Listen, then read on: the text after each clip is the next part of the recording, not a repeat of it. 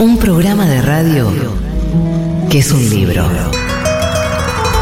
Que es muchos, libros. Una conversación polifónica.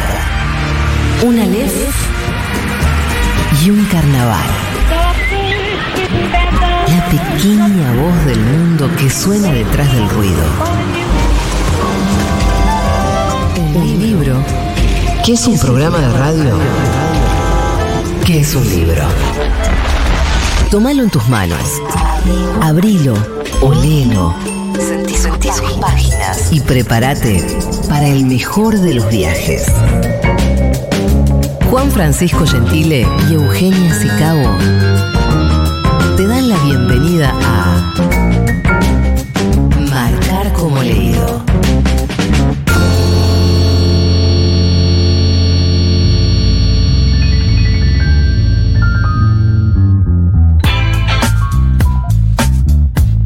Hola, hola, bienvenidas, bienvenidos, bienvenides a una nueva emisión de Marcar como leído, el programa dedicado íntegramente al insondable, infinito, misterioso, maravilloso mundo de la literatura de Futurock. Como cada martes y a lo largo de una hora vamos a estar haciendo este hermoso programa en el cual te proponemos hacerle una pequeña trampita a la realidad, sobre todo en estos tiempos en los cuales está siendo muy necesaria. Estamos todos recontra enganchados a la actualidad, a las noticias, a las definiciones, a las idas y vueltas. Así que por esta hora, al menos, no vamos a nombrar a ningún candidato, a ninguna candidata. Nos bajamos de este Game of Thrones, Sí. de este House of Cards. Sí, yo estoy enchufado Marca 24-7, Argentina. 23-7 te diría, porque sería la horita que no estoy enganchado a eso, estoy haciendo este programa. Esta trampa la realidad. ¿Cómo estás, Eugenia Sicabo? Buenas tardes, buenas noches. ¿Cómo andás? Muy bien, muy contenta de Bueno. volver a este espacio como siempre. Bueno, me alegro mucho. Em, hoy nos vamos a meter con una especie de viaje en el tiempo, en el mundo de los libros y de la literatura, porque vamos a abordar los incunables, los libros antiguos, la, la prehistoria. No solo libros. los incunables, ¿no? Sí, claro. Porque los incunables Son una, un periodo muy claro, breve. Exacto, eso ya nos vamos a meter porque además es un término el incunable que se utiliza en la- el lenguaje común día a día y tal vez no, no sé, nadie tiene muy claro de dónde viene, a qué apunta, qué es un libro incunable. Claro, porque antes se decía, uy, ojo, no tires la biblioteca del abuelo. Sí. Porque mira si tenés un Uh. incunable y te podés salvar. Pero Está llena de incun- incunables. Claro, Claro, pero el incunable es muy específico porque son los de libros del siglo XV, Sí. o sea, desde la invención de la imprenta en 1440 hasta el siglo XVI, o sea, es un periodo de 60 añitos. Sí. Los que se imprimieron durante esos 60 años son incunables y el resto son libros antiguos a los que con mucho cariño les vamos a dedicar toda esta hora de programa. Así es, vamos a estar hablando con quienes eh, se han especializado en la búsqueda, la conservación, eh, la. mm, eh, bueno, no sé si venta, sí, venta, sí, la compra y la venta de incunables. eh, Sí, de libros antiguos mueven un montón de dinero porque hay coleccionistas. No solo hay instituciones que resguardan estos tesoros, porque Sí. además algunos necesitan algunas eh, condiciones específicas de mantenimiento, digo, por el eh, tipo de papel que se utilizaba, por el tipo de encuadernación. Sí, es para conocer la, la historia del libro, porque es, claro, eran libros en un formato completamente distinto al que lo conocemos hoy en día.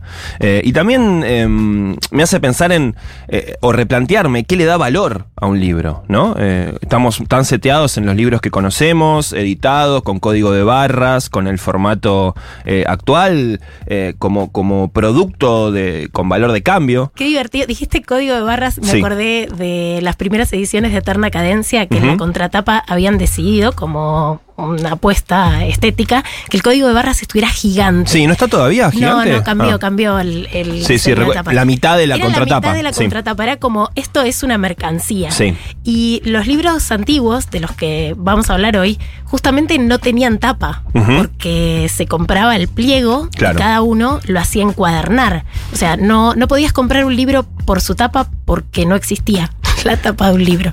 Muy bien, bueno, sobre todas estas cuestiones vamos a estar conversando hoy entre nosotros y también con em, gente que sabe de este tema, además de nosotros, eh, que somos eh, mediadores de, esta cuestión. Em, tenemos una consigna para que envíes al 11 40 66 000 cuál es el libro más antiguo que tenés en la biblioteca y además queremos saber si vos o alguien de tu familia tiene un libro cuyo valor es eh, muy alto o, o, mm, justamente por el año en que fue impreso. Si tenés Claro, algo muy viejo, algo de mucho valor. Primeras ediciones, Sí. que tal vez no son tan antiguas, pero por el hecho de ser la primera edición, por Sí. ejemplo, si tenés la primera edición de Rayuela de Cortázar, Sí. sale muchísimo dinero, del Ujú. Aleph, de Borges, eh, bueno, para hablar de la literatura nacional. Y después, libros que tengan muchos años, muchos siglos. Sí. Entonces es 11 40 66 000. Nos gusta recibir audios, nos gusta escucharte, nos gusta que tu voz ingrese a la charla que tenemos cada martes junto a Euge. Vamos a estar regalando para quien nos convenza, quien nos mande ese mensaje que nos conmueve, que nos logra eh, sacudir las estanterías de nuestro Ese que corazón. querés, que eh, voy a querer tener ese libro. O sea, Sí. gana el que yo muera de ganas de tener ese libro antiguo que no tenga en mi biblioteca. ¿Y qué se lleva? Se lleva The League of Extraordinary Gentlemen, la Liga de Caballeros Extraordinarios, la genial historieta novela gráfica de Alan Moore y Kevin O'Neill. Muy bien, quédate con nosotros. Esto se llama Marcar como leído. Juan y Eugenia. Martes, de 20 a 21. Futurock.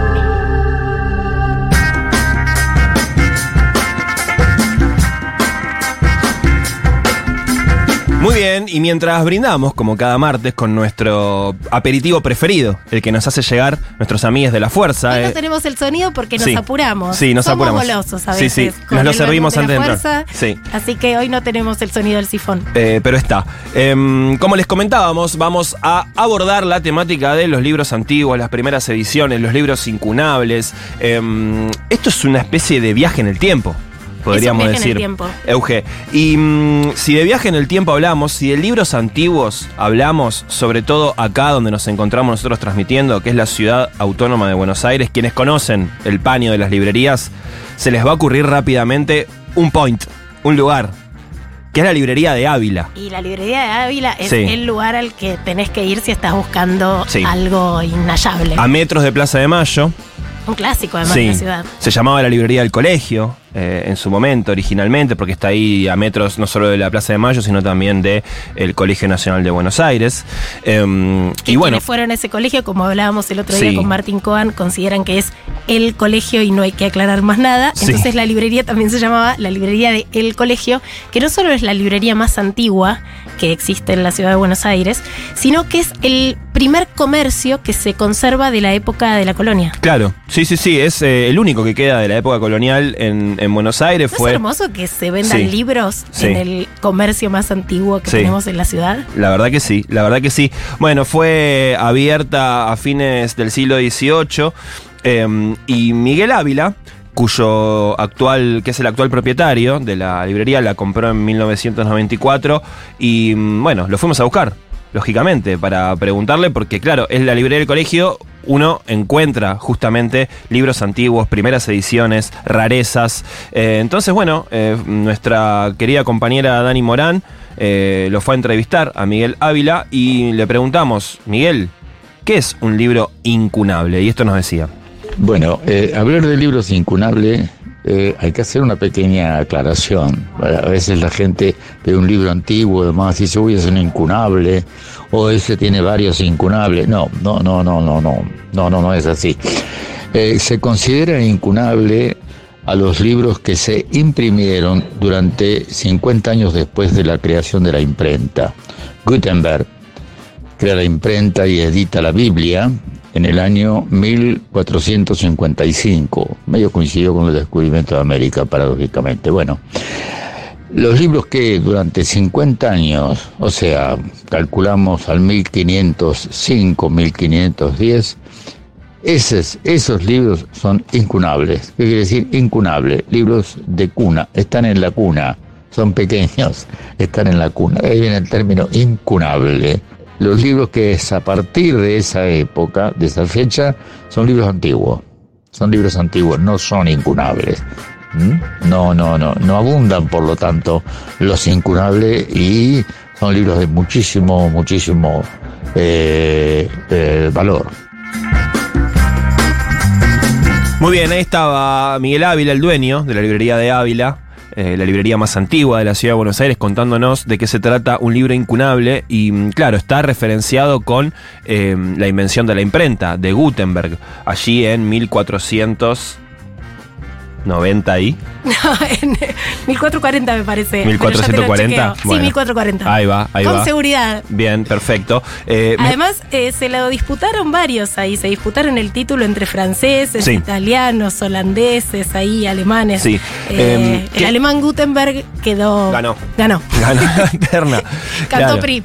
Cantó PRI. No, a mí me- la verdad que me flashea pensar en, en haber vivido ¿no? la revolución de la imprenta, porque fue una cosa que mm, realmente tomó una velocidad inusitada. Eh, se inventó la imprenta y empezó a multiplicarse la metodología en muchos lugares de Europa principalmente y empezó a florecer la, la impresión de libros de una manera tremenda. Claro, no es que los libros no existieran antes de la imprenta, solo que eh, estaban hechos por copistas. Sí, por eso existían, viste lo que aparece en el nombre de la rosa de Humberto Eco, ¿no? Estos copistas Sí. que copian justamente los textos porque no había ningún medio técnico de reproductibilidad técnica. Sí, bueno, eran, eran rollos además en la No, previa. había, había también. eh, ¿Pliegos? sí, eh, de formato códice. Sí. eh, pero, pero manuscrito. O sea, Claro. y además estaba.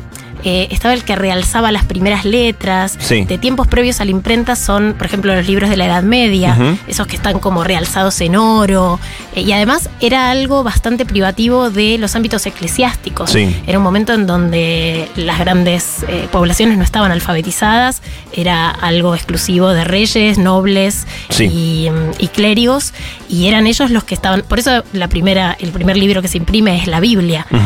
Era casi, sí, tenían el monopolio de, de la producción de libros. Sí, y se habla justamente de la imprenta como un mojón muy importante en la historia del desarrollo de la humanidad en un punto, porque claro, empieza a modificar eh, el, modo de vida en muchas cosas, las costumbres, eh, la, posibilidad de imprimir textos y libros de una forma justamente no solamente eh, exclusiva para la, para la religión, para la iglesia, eh, em- empieza a generar, por ejemplo, cambios en la concepción de la vida privada, la idea de tener un libro para leerlo solo en la casa Ah, o claro, cambia la idea de lectura. antes- recomendarlo, eh, empezar a conversar acerca de algo que leí. Eso era algo que estaba muy reducido justamente a espacios eh, eclesiásticos o de estudio muy puntuales, ¿no? Y eso de a poco se empieza a configurar a partir de, de la, de la imprenta de Gutenberg. Y también de espacios de lectura en voz alta. También pensá que el costo de producción de un ejemplar manuscrito por un copista, Sí, además claro. del tiempo de trabajo necesario,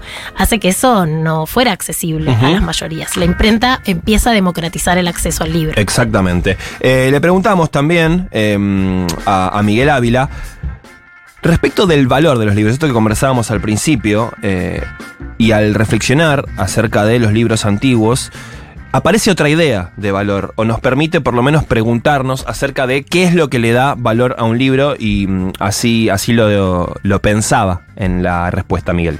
Los libros se valorizan de acuerdo a la temática. Nosotros acá en el Río de la Plata nos importan mucho los libros de los viajeros. Las primeras ediciones, los libros de Robertson, de Parish, eh, este, de McCannon, eh, son libros que se, se, valorizan mucho. ¿Por qué? Porque tienen el primer testimonio, como Ulrico Smith, ese que viajó con Mendoza, bueno, es el primer testimonio de la de lo que hoy es la Argentina, lo que era Patagonia, lo que eran los Patagones que en la descripción de Ulrico Smith este, eran gigantes. Esos españoles estaban creídos que abajo en el, en el sur había eh, aborígenes, pero de un tamaño inusitado, tipo tres metros, tres metros y pico. No, no, no, esa era una fantasía que tenía Ulrico Smidl, que escribe el viaje a toda la costa, al río de la Plata, eh, en la época de Mendoza, con Mendoza. Eh, bueno, es un libro muy, si uno tiene la primera edición de eso, bueno, son libros de, de mucho valor, mucho valor. Este, después, bueno, también se generan los libros, eh, como dije recién, un, un incunable o una edición de los grandes clásicos y los grandes clásicos griegos, ¿no? Muy bien. Continuamos escuchando a Miguel Ávila de la librería de Ávila. Eh, acerca en este caso del valor de los libros y el rol de las crónicas de viajes. ¿Qué importancia te- tuvieron los textos escritos por viajeros en los cimientos de, de la literatura moderna, no? Eh, Empezando por el diario de sí. a bordo de Colón. Sí, que claro. fue publicado. Sí, sí, sí, bueno, y, y también en el caso de América Latina, las crónicas de los viajeros que venían de, de Europa y escribían eh, sus eh, bitácoras de viaje, también eh, escritores que formaban parte de las comunidades de pueblos originarios que, que, mm, preexistían en, en América, también investigaban, exploraban, descubrían espacios e iban tomando nota, iban dibujando. Yo, por ejemplo, una vez em, di con un libro eh, escrito por natural- viajeros naturalistas ingleses que vinieron aquí a la zona de, de- de la provincia de Buenos Aires a descubrir eh, y documentar nuevas especies de plantas. Entonces, eh, hacían unos dibujos eh, de puño y letra hermosos respecto Sí, de... tipo Linneo. Exacto, sí, muy, muy bonitos. Eh, y claro, vos cuando ves, no, no, no, vi- no tuve el libro en mis manos, sino que lo vi en un PDF escaneado, pero es una cosa bellísima, un, un- un nivel de arte, un nivel de finura en los trazos, en, en- en lo que le ponían de, de dedicación a hacerlo, que realmente te, te hace pensar en la vida de esas personas, ¿no? Que estaban viajando tal vez en el siglo XVII, siglo XVIII, por una tierra prácticamente deshabitada, muy miles de kilómetros de sus hogares, dibujando las especies de plantas y de flores que se iban encontrando en su camino. Bueno, eh, otra, otra vida, ¿no? En principio, sí. A mí no me deja de alucinar también la potencia que tienen esos libros para alcanzarnos la cosmovisión de gente que vivió hace 500 años. Por ejemplo, en los diarios, la bitácora de viaje de Colón, ves que es un tipo, a veces pensamos con, con cinismo, eh, la, la carrera de, de evangelización que hizo la Iglesia Católica en Sí. nuestro continente. Y si lees a Colón, Colón estaba convencido de que un descubrimiento semejante tenía que estar eh, avisado en las Santas Escrituras. Es de vuelta, un tipo que escribe y que remite a otro libro, a el libro, ¿no? El, libro que justificaba eso. También nos preguntamos eh, qué tipos de cuidados tienen los libros antiguos, los libros incunables, ¿no? Aquellos libros que tienen cientos, cientos, 300, 400 años de existencia. Eh, claro, no, no son una cosa que uno puede agarrar, como, como dijimos muchas veces en este programa, doblar las hojas, anotarle seguro cualquier no cosa. como hago con mis ejemplares en mi biblioteca. Eso seguro que no. Eh, entonces es, que es una cosa de coleccionistas, es una cosa de investigadores, es una cosa de gente que está demente y le gusta eh, esa antigüedad, tiene un fetiche por esa antigüedad. Bueno, algo de esto también le, preguntamos a Miguel Ávila, que, en su librería tiene, tiene libros de estas características. Hay que tener mucho cuidado con los libros, simplemente cuidarlos en el sentido de no tener sin entrar, entrar en la, la cosa obsesiva, pero bueno, conservarlos en un lugar donde no haya humedad, este, ponerle de vez en cuando desinfectante porque, porque por la polilla. Los libros antiguos en general están todos encuadernados, a veces en pergamino, ¿verdad? Y, y- y bueno, y las polillas se hacen una gran panzada con eso, de modo que si en una biblioteca atacan las polillas pueden hacer un desastre.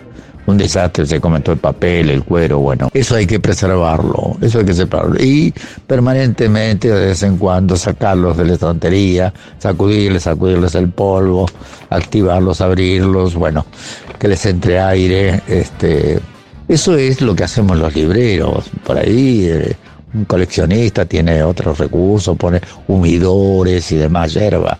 Bueno, eso es otra, otra cosa. El coleccionista. Estos son los que atesoran, atesoran, perdón, los libros curiosos, raros, antiguos, antiguos. Eso es la bibliofilia. Ergo, ellos son bibliófilos son gente que junta libros antiguos. Yo personalmente, mi librería trabaja fundamentalmente con investigadores, investigadores, eh, trabajadores del libro, porque, bueno, eso tiene que ver con una ideología mía. Yo siempre digo, no, no hay en la historia de la humanidad, en la historia del libro, un autor que haya escrito su libro para que sea guardado en una vitrina bajo llave con un humidor y que nadie lo toque. mm, no existe. Todos los autores han escrito sus libros para que sean leídos por la mayor cantidad de gente, sean trabajados, sean mantienen la mano, sean formen esa alianza, esa especie de concurso entre el lector y el libro. Qué lindo esto último que dice Miguel. em, Ningún libro nació para estar detrás de una Sí, vitrina. exactamente. Y claro, pienso en ese autor. Si, si preferiría que su libro estuviera ahí inmaculado eh, para que lo mires y nada más, o preferiría que tal vez estuviera un poco maltratado, maltrecho, pero alguien lo estuviera hojeando. Seguramente uno tiende a pensar que sería lo segundo. Y es la segunda opción. Por eso uno cuando camina por la librería Ávila o las librerías de viejos, se le decía Sí, en algún sí, momento, sí, que además cada vez van quedando menos porque hay algo que está pasando con los libros antiguos, que es que eh, Mercado Libre y los lugares de venta online sustituyeron mucho los lugares físicos. Pero uno va a una librería de viejo, a veces a buscar algo específico. Para eso Internet, evidentemente uno puede comparar precios incluso si hay dos ejemplares similares. Eh, entiendo la comodidad de eso. Ahora bien, hay otra cosa que experimentas, que es la sorpresa Sí. de ir buscando ahí encima entre ese olor. No, no quiero romantizar demasiado la experiencia, aunque para mí es una experiencia romántica, pero hay algo que no sabías que querías y que de repente querés tener de ese acervo inagotable de libros que pasaron cierta prueba del tiempo. Sí, em, darse el espacio y el tiempo para que aparezca algo fuera del plan. Parece ser cada vez eh, menos propicio de acuerdo a las herramientas que tenemos, ¿no? Eh, y bueno, esto es algo que se condice con cómo consumimos contenido en general, digo, más allá del libro que queremos leer, todo esa demanda permanentemente, ¿no? Es raro que algo te aparezca en tu teléfono si no lo estás vos demandando o pidiendo, salvo que sea publicidad, que eso sí te va a aparecer mucho. Eh, si estás charlando acerca de que tenés que, no sé, eh, tomarte un avión a Tucumán, bueno, a partir de los siguientes siete días te van a aparecer ofertas de vuelos en todas tus redes sociales, pero eso que decís vos, Euge, yo no sé si es romantizarlo, sí mm, ese momento de revolver una batea de una librería de viejos, de usados, y encontrarte con ese otro libro que alguna vez habías pensado en que lo querías leer y te olvidaste, y decís, ah, mirá, apareció y está 20 mangos, ahora 20 Exacto. mangos no hay nada, pero eh, digamos, Es que a veces el deseo es posterior al hallazgo exacto. y no a la inversa. Sí. Y sí, eso sí. te permite. Y hay algún momento donde coinciden esas dos cosas. Ay, es hermoso. Y ahí aparece una es cosa hermoso. mágica. Es cuando tenés Sí. que ponerle cara eh, de no me interesa al librero de viejos. Como preguntar por otra cosa, hacerte el boludo para que no te suba el precio. Bien, también le preguntamos a Miguel de la librería de Ávila, ¿qué es lo más raro que podemos encontrar en esta librería, la más antigua de Buenos Aires? Yo tengo algunas cositas raras, no, no, no, no, no soy todo de buscar ese tipo de cosas, pero este, tengo, por ejemplo, un libro sobre eh, Pequeñuelo, muy diminuto, un libro de 1500, no es incunable, ¿eh? Pero es más o menos 1530, por ahí, mm, cerca alrededor del, del 1500-1600, que tiene unos grabaditos, más que es libro sobre las lenguas, sobre las lenguas. Pequeñuelo, es muy bonito porque se encuentra en muy buen estado con la encuadernación original, pergamino, y tiene unos grabaditos, todo muy, muy bonito, muy bonito. Como también, también como cosa rara, eso tiene que ver con nuestros gustos, encontramos un libro en latín que calculamos, porque le falta la portada, pero calculamos más o menos del 1600, que es con las tragedias de Séneca. Son muy poco divulgadas las tragedias de Séneca. Está Medea, Agamenón, Hipólito, Troya, Edipo, este, con la descripción de sus personajes y la tragedia. En latín, con comentarios además al margen. Eso es muy lindo también, con una encuadernación este, en pergamino. Después, para venir más, más cerca nuestro, tenemos la primera edición de Rayuela de mi amado Cortázar como este, el segundo libro que escribe Borges, Luna de Enfrente, 1927 creo. Eh, bueno, ya tenemos esa primera edición. Y tenemos varias primeras ediciones, fundamentalmente por nuestra especialidad, tiene que ver con la literatura argentina y latinoamericana. Tiene Bien, libros sí. encuadernados en pergamino. Sí, sí, sí. quiero pasar mi día en la librería Ávila. Vamos un día. Tenemos vamos, que ir. Vamos a pasear, a, a conversar y tomar unos mates con Miguel. Em, que claro, Es que debe tener de todo, porque debe tener. Ahí hay ediciones antiguas, hay autores difíciles, hay títulos que están agotados. Están también los títulos que están de, eh, descatalogados Sí. en las librerías de antiguo. ¿Sabés qué le preguntamos también a Miguel? Y ¿Qué le esto, preguntamos? Y esto quiero que lo escuchemos, porque tiene algunas definiciones interesantes. Acerca de la historia. Y nos habla del aporte a la fundación de la patria de parte de la librería hoy conocida como Librería de Ávila. ¿Lo querés escuchar? Dale. Tiene toda una historia, no sé si es la más, la más antigua. Yo no, no, no, no, no hago tanto hincapié que sea la más antigua del mundo. Allá en Europa dicen que es una de las más antiguas. Y es eso, es una de las más antiguas. Está la librería La Central de, de Lisboa, Portugal, que por ahí es más antigua que esta. Lo que sí podemos decir los argentinos que tenemos una de las librerías más antiguas del planeta. Y es lo único, lo único que queda en pie de todo el imperio español en la América. Curiosamente es una librería. Y además, y eso sí, para mí es muy importante, según cuentan los historiadores Levene, Bonocore, Arrieta, que allá por comienzos del siglo XIX, los jóvenes de la gran aldea, los jóvenes iracundos, se reunían en esta pequeña librería. ¿Por qué? Porque venían ciertos libros prohibidos, que eran libros sobre el pensamiento de la Revolución Francesa. Ahí aparecía Montesquieu, Rousseau y demás yerba. Estos jóvenes se reunían acá y se armaban grandes polémicas, estaban por ahí todo el día y se continuaban a veces en un barsucho de mala muerte, estaba en diagonal, no el café de Marcos que estaba acá enfrente, era un café más pituco, más para la alta sociedad de la época. Este otro no, era del nuevo cabildo o el viejo cabildo, era un barsucho de mala muerte y ahí iban todos estos muchachos a seguir las discusiones que se extendían hasta las altas horas de la noche. Estos muchachos eran nada más y nada menos que Mariano Moreno, que Castelli, Paso, Saavedra, Belgrano, cuando estaba aquí. O sea, el pensamiento revolucionario, el pensamiento que dio vida al nacimiento de la patria, el pensamiento que fue la Revolución de Mayo. De modo que eso es lo más importante de la librería. Después, si es la más antigua, no es la más antigua, qué sé yo, eso es medio folclórico. es un poco folclórico. Lo importante es que ayudó con un granito de arena pequeñuelo al nacimiento de la patria. Muy bien, ahí lo escuchábamos a Miguel Ávila, el actual propietario de la librería de Ávila, la más antigua de la ciudad de Buenos Aires, que si no pasaste nunca, no la conoces, tenés que pasar eh, y charlar un ratito con Miguel, que seguramente vas a pasar un buen momento. En el viejo mundo es un libro de cuentos de relatos de la India, súper bonito. Me gustan los libros de cuentos.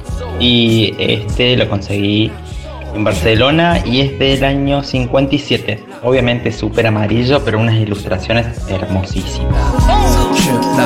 Hola Marcades, ¿cómo andan? Soy Lara, estudio bibliotecología y en una de las clases de ingreso a la carrera eh, un profesor nos contó la historia de un libro que no me acuerdo en qué universidad de Massachusetts eh, tenía partículas de veneno y entonces en la biblioteca organizaron un sistema como de en base al vacío y con guantes muy específico para que para que la gente lo pueda mirar igual y él siempre nos decía como sean los profesionales que ponen cabeza para que la gente pueda tocar y mirar y leer y acercarse a libros aunque estén envenenados. Esa anécdota me parece que, que, habla muy lindo del- de los oficios relacionados a los libros.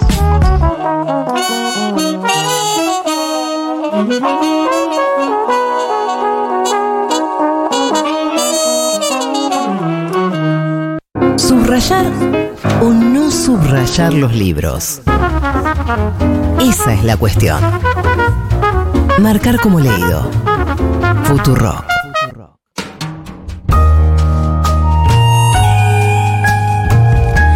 Como todos los martes, gracias a la gente amiga del Grupo Planeta, tenemos para sortear entre la oyentada de marcar como leído un ejemplar de The League of Extraordinary Gentlemen, la Liga de Caballeros Extraordinarios, que en la edición en español decidieron titularlo en inglés, por eso lo estoy diciendo así, de Alan Moore y Kevin O'Neill. Para participar tienen que contarnos cuál es el libro más antiguo que tienen en su biblioteca y si tienen primeras ediciones, qué, qué pueden sumar a esta biblioteca loca que vamos armando de, de, libros que han pasado la prueba del tiempo. Y les cuento un poco de esta novela gráfica, historieta de Alan Moore y Kevin O'Neill. Recuerden, Alan Moore, el autor de B for Vendetta, el autor de Watchmen alguien del que yo soy muy fan, escribió esta um, historieta a finales de los 2000 que ganó en su momento el premio Bram Stoker en la categoría Mejor Novela Ilustrada de ese año. Y el concepto inicial de Alan Moore era hacer como una liga de la justicia de superhéroes, pero de la época victoriana. Y el proyecto fue creciendo hasta, bueno, convertirse en, esta locura que fusiona varias obras de la ciencia ficción en un solo mundo.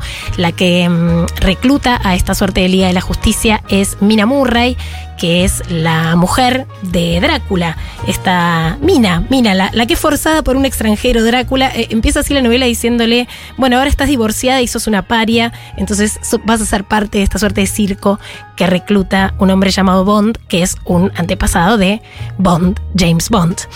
Eh, y van a buscar a Quaterman, que es un personaje que está en un barco fumando opio, emerge un submarino. Acá lo que tiene de genial, entre otras tantas cosas, ¿no? De la libertad del género de novela gráfica, es que el presupuesto lo decide la cabeza del guionista y el dibujante.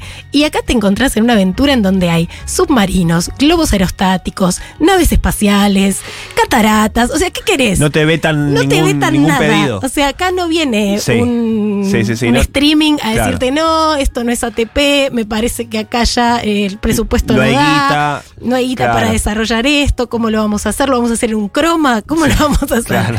Bueno, acá es como un desparpajo, hay, hay mucho presupuesto, hay Sí. mucha creatividad, hay toda una secuencia que me hizo acordar mucho a las cataratas del Iguazú, aunque transcurre en una catarata en Suiza, que dije, claro, qué genialidad, estas escenas de caídas por cataratas y supervivencias y demás, solo se pueden narrar Sí. viñeta a viñeta con este nivel de detalle, sobre todo.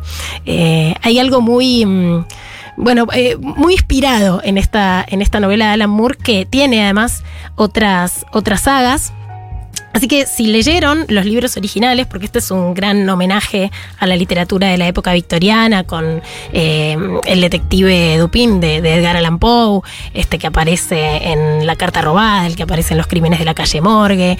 eh, si leyeron esos dos cuentos, bueno, van a tener acceso a un intertexto que si no lo leyeron no, se entiende igual, pero me parece que funciona como hipervínculo para ir a buscar esas referencias literarias. En general, como son autores y personajes creados en la época victoriana, ya no pagan derechos, así que todas sus referencias están Sí. ahí accesibles, sobre todo en librerías de viejo. Sí, ediciones baratas. Ediciones baratas Claro. en librerías Que de tanto viejo. nos gustan. Que tanto nos Sí. gustan porque todo tiene que ver con todo y este es el tema del programa de hoy. Así que si quieren participar por un ejemplar de la Liga de Caballeros Extraordinarios de Alan Moore y Kevin O'Neill, nos tienen que contar cuál es el libro más viejo que tienen en su biblioteca o la primera edición de algún libro no tan antiguo al 4066 0000 y van a estar participando.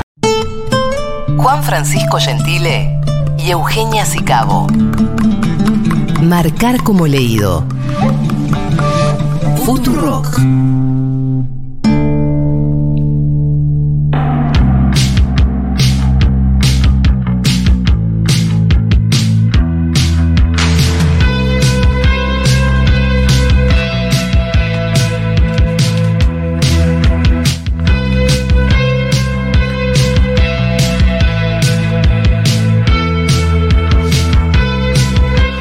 Continúa a marcar como leído este capítulo especialmente dedicado a los libros antiguos, las librerías eh, conocidas como de viejos, los libros incunables de valor incalculable y aquellas ediciones eh, que ya no cobran derechos, no pagan derechos, entonces son baratas. Son- es como un universo muy amplio, el de los libros antiguos.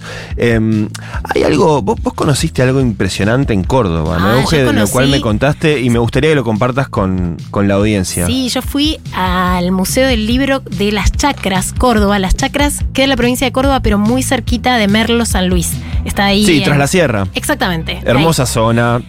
Y precioso. es un museo eh, que tiene un dueño privado eh, que se llama Luis Berraute, a quien conocí porque es el que te hace el tour por, por el museo, que lo fundó en el 98 y tiene ejemplares de los siglos XVI, XVII, XVIII y XIX. Obviamente fue declarado de interés municipal, fue encarado de interés eh, nacional porque es el único museo de, de su tipo en el país. Y a mí me pasó algo muy loco que no pude anticipar.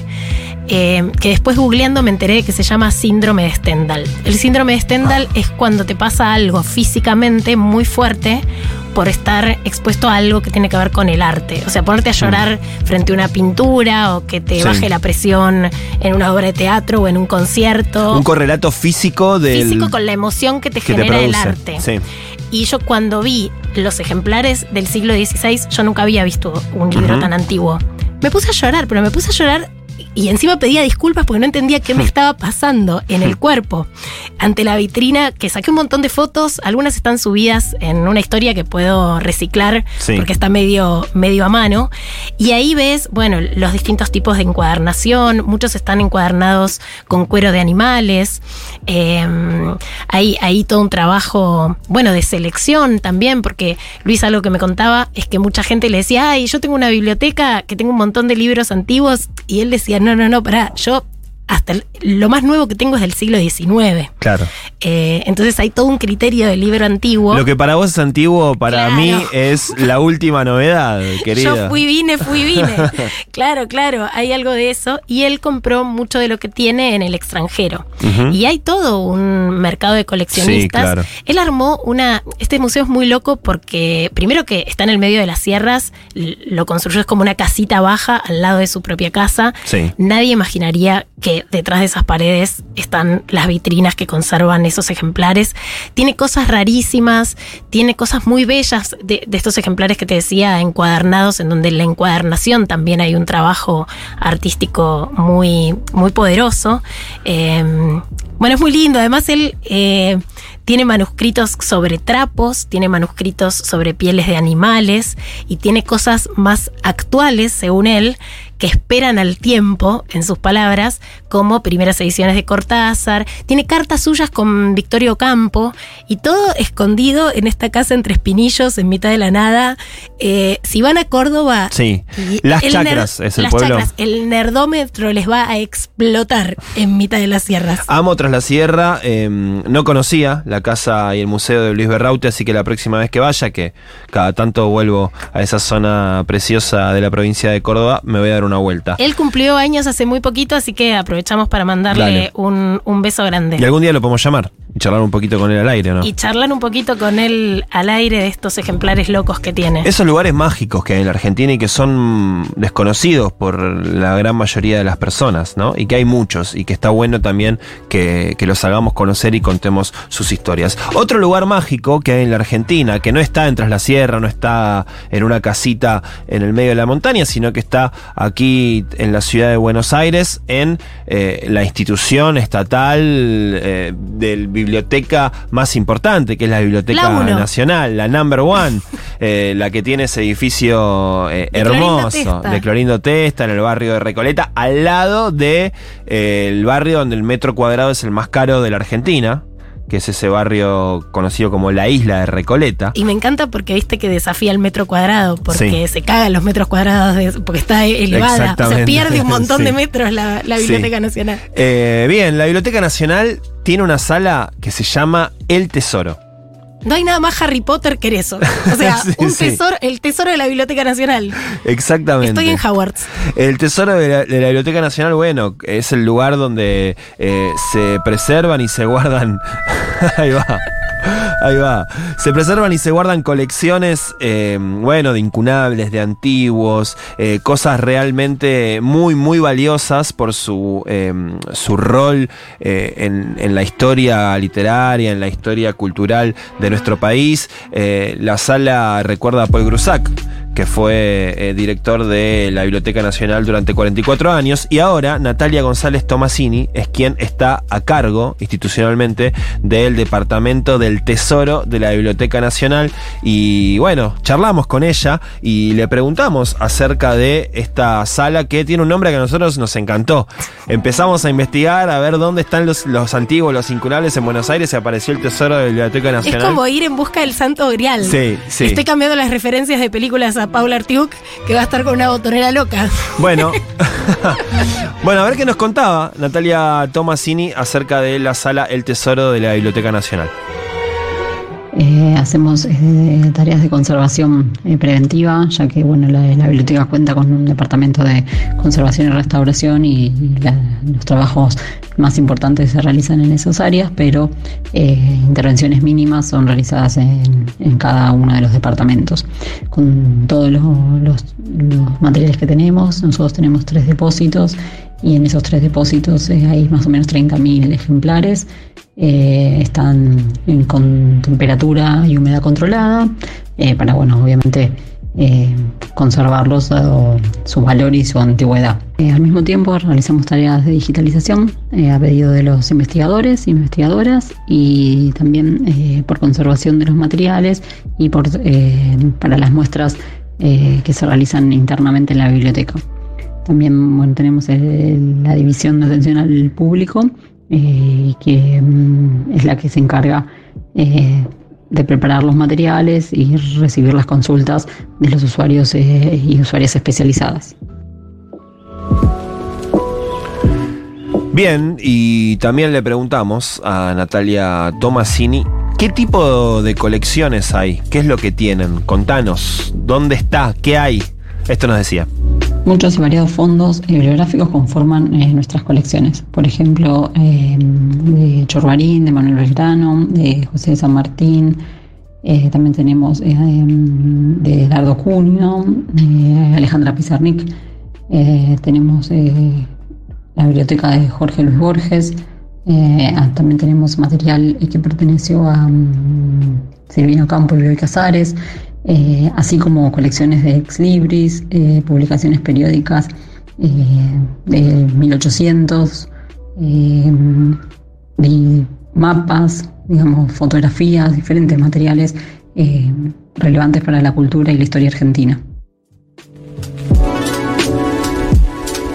Qué importante lo que dice sobre la digitalización Sí. de estos libros, porque más allá de tener el acceso físico que tiene todo este halo, este, este aura de Sí. encontrarse con el objeto, eh, después para los investigadores el acceso a eso que está digitalizado es maravilloso. Sí. Y tienen eh, algunas ediciones de alguna de las bibliotecas de los fondos bibliográficos que tiene la Biblioteca Nacional. Recuerdo uno que son facsimilares de las anotaciones de Borges, no en libros propios, sino en libros de su biblioteca que él leyó y están anotados como es el Borges lector que dejó marca como lector. Hmm. Es como el sueño de todo lector. Si me decís que cuando te mueras, ¿qué crees que pase con tu biblioteca? Por ejemplo, mi biblioteca está recontra anotada, que tiene, no sé, eh, dedicatorias de un montón de escritores y escritoras. Y el sueño de cualquier lector entrenado es que termine en la Biblioteca Claro. Nacional. Es Yo la- voy pidiéndolo desde ahora, por las dudas. Gente de la cultura.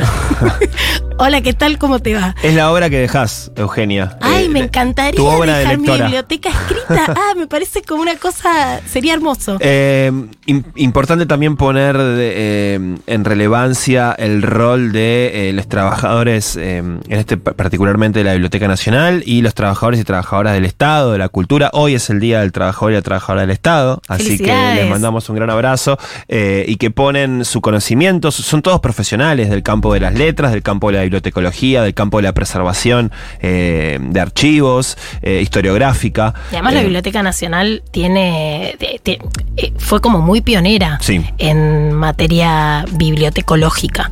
Eh, tiene esa- esas colecciones son de verdad grosas. Sí, sí, es de, es de primer nivel en términos globales, no solamente Nuestra sala del tesoro. Nuestra sala del tesoro, eh, que queremos ir a recorrer con Eugenia. Y vos sabés lo que estaba pensando, no sé, lo tiro acá al aire y vemos qué pasa. Algún día Vamos podemos con hacer... una capa de invisibilidad. Y con audiencia de marcar como leído, podemos hacer algunas visitas en algunos lugares puntuales, locos, por ejemplo, la sala del tesoro de la Biblioteca Nacional. Mirá qué buena idea has tenido al Pero- aire, compañero. Le vamos a encontrar la ingeniería, le vamos a encontrar gusta, me sirve. la metodología. Puede ser alguna forma de participación a través de las redes, la con la comunidad Futurock, por ejemplo. Bueno, vamos viéndolo, vamos pensándolo. Em, Igual oh, lo pueden, sí. pueden visitar la- Sí, claro. el- este espacio en la Biblioteca Nacional. eh, si van al tercer piso de lunes a viernes de 10 a 18 horas. eh, y también pueden hacer consultas a tesoro.bn.gov.ar y ahí les responden. Vamos a escuchar algunos audios más eh, de oyentes que se prendieron. A ver qué libros. Hola, Juan? Eugenia, ¿cómo están? Hola. Yo no tengo incunables, pero sí tengo dos libros en mi biblioteca que son viejitos y que para mí tienen un montón de valor. Eh, yo soy médica y hace más o menos 10 años antes de recibirme incluso encontré en una feria de usados un tratado de cirugía de España de 1830 a 20 pesos, con la encuadernación más linda que yo haya visto en mi vida. Así que lo tengo ahí guardadito como un tesoro. Mi otro tesoro no es tan antiguo, pero tiene un valor significativo muy grande. Eh, mi novio tiene una primera edición de La razón de mi vida de Vita, que está guardada en papel film y en un lugar muy especial de la biblioteca. Buenas, acá para participar, marcado como leído. En mi biblioteca tengo una pequeña colección de libros como si fuesen tamaño A7, que son eh, de, las, obras de Shakespeare. Eh, están, son, están fechadas en 1920 y están todas en un inglés muy antiguo.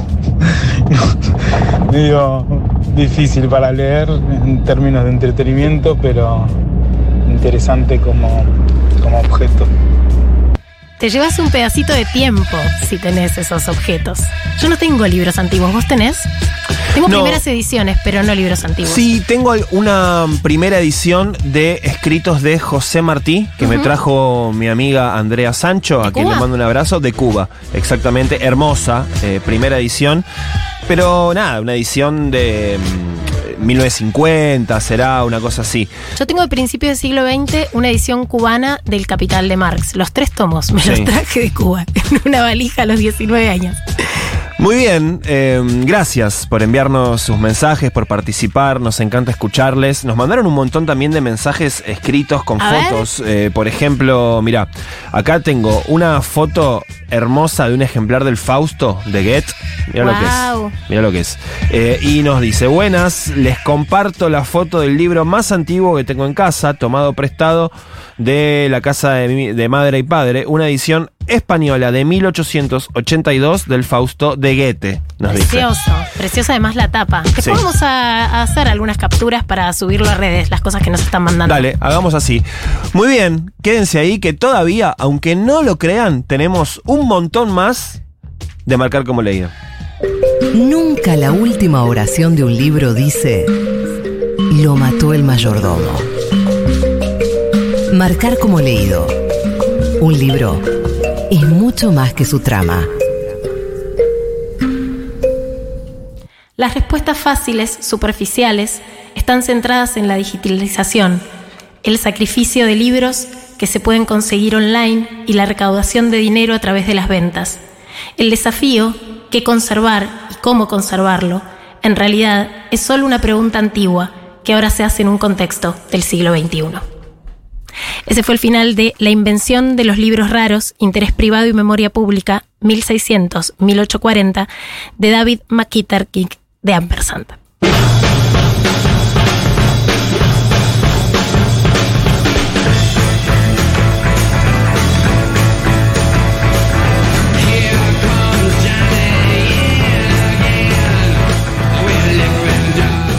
Esto, esto le va a interesar especialmente a la audiencia de marcar como leído porque llegan los talleres literarios a Futurock Bravo. Y arrancan con una propuesta imperdible que se llama No sos vos, soy yo. El taller de literatura autobiográfica dictado por María Inés Bedia y Mercedes Fer. A ¿Me partir querías decir algo, Juan? ¿Eh? No, no, no sos vos, soy yo. No, no, es el nombre del taller de literatura autobiográfica que se va a estar dando a partir del primero de julio durante cuatro sábados a las 11 de la mañana. Esto va a estar ocurriendo. Esto es en. Bueno, yo, estoy, yo iba a decir que es en Junta, pero no estoy, no estoy convencido de que lo sea. Así que no lo vamos a decir, lo, vamos a chequear esta información. Lo cierto es que va a ser un espacio de reflexión y disfrute compartido, pensado como un recorrido por obras representativas de la literatura autobiográfica en el ámbito local. En la librería Futurock vas a poder conseguir todos los libros que se van a leer en el taller con descuentos especiales para alumnos. Para más información y para saber dónde va a estar ocurriendo esto e inscribirte, tenés que entrar al formulario que se encuentra publicado en la bio de Instagram de arroba Futurock Libros. Cuenta que si no seguís todavía, tenés que buscar en este mismo momento y ponerte a seguir. Ojo que los cupos son limitados y son poquitos porque es un taller literario, no podemos hacerlo con 200 personas. Tiene que ser un grupo reducido para que la cosa funcione. Si querés participar, no la cuelgues y anda a buscar arroba Futurock Libros. Y como siempre saben que pueden venir a recorrer la librería de Futurock que queda al ladito de la radio en Verano 707 y si dicen la contraseña Sí, marcar claro. como leído se llevan cualquier libro de la librería con un 10% de descuento. Muy bien. Tenemos ganador del ejemplar de The League of Extraordinary Gentlemen de Alan Moore y Kevin O'Neill. A ver, ¿quién se lo lleva? Y es el amigo que nos mandó la foto del ejemplar del Fausto de Goethe, edición que tiene en su casa del año 1882. Así que va para vos, porque además la foto que nos enviaste está muy bien sacada, está muy bien iluminada.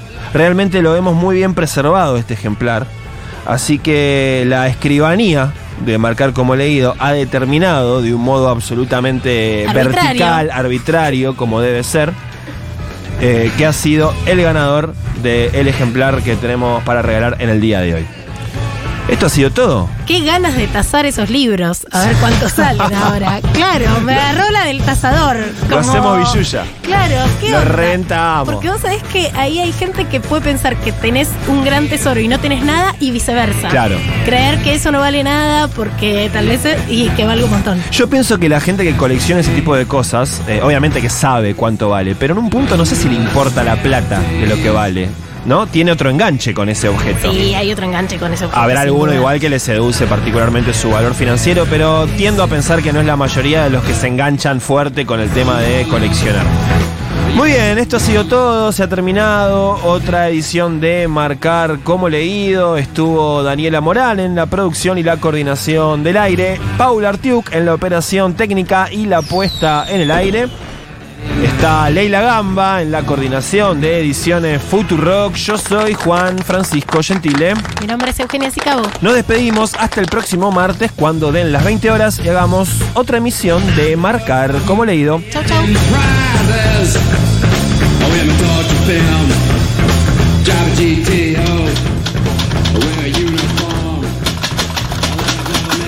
Este programa de Marcar como leído se terminó de imprimir en los estudios de Futurock en junio de 2023 en letra calibri, diseñada por el tipógrafo neerlandés Lucas de Grot. Marcar como leído. Futurock.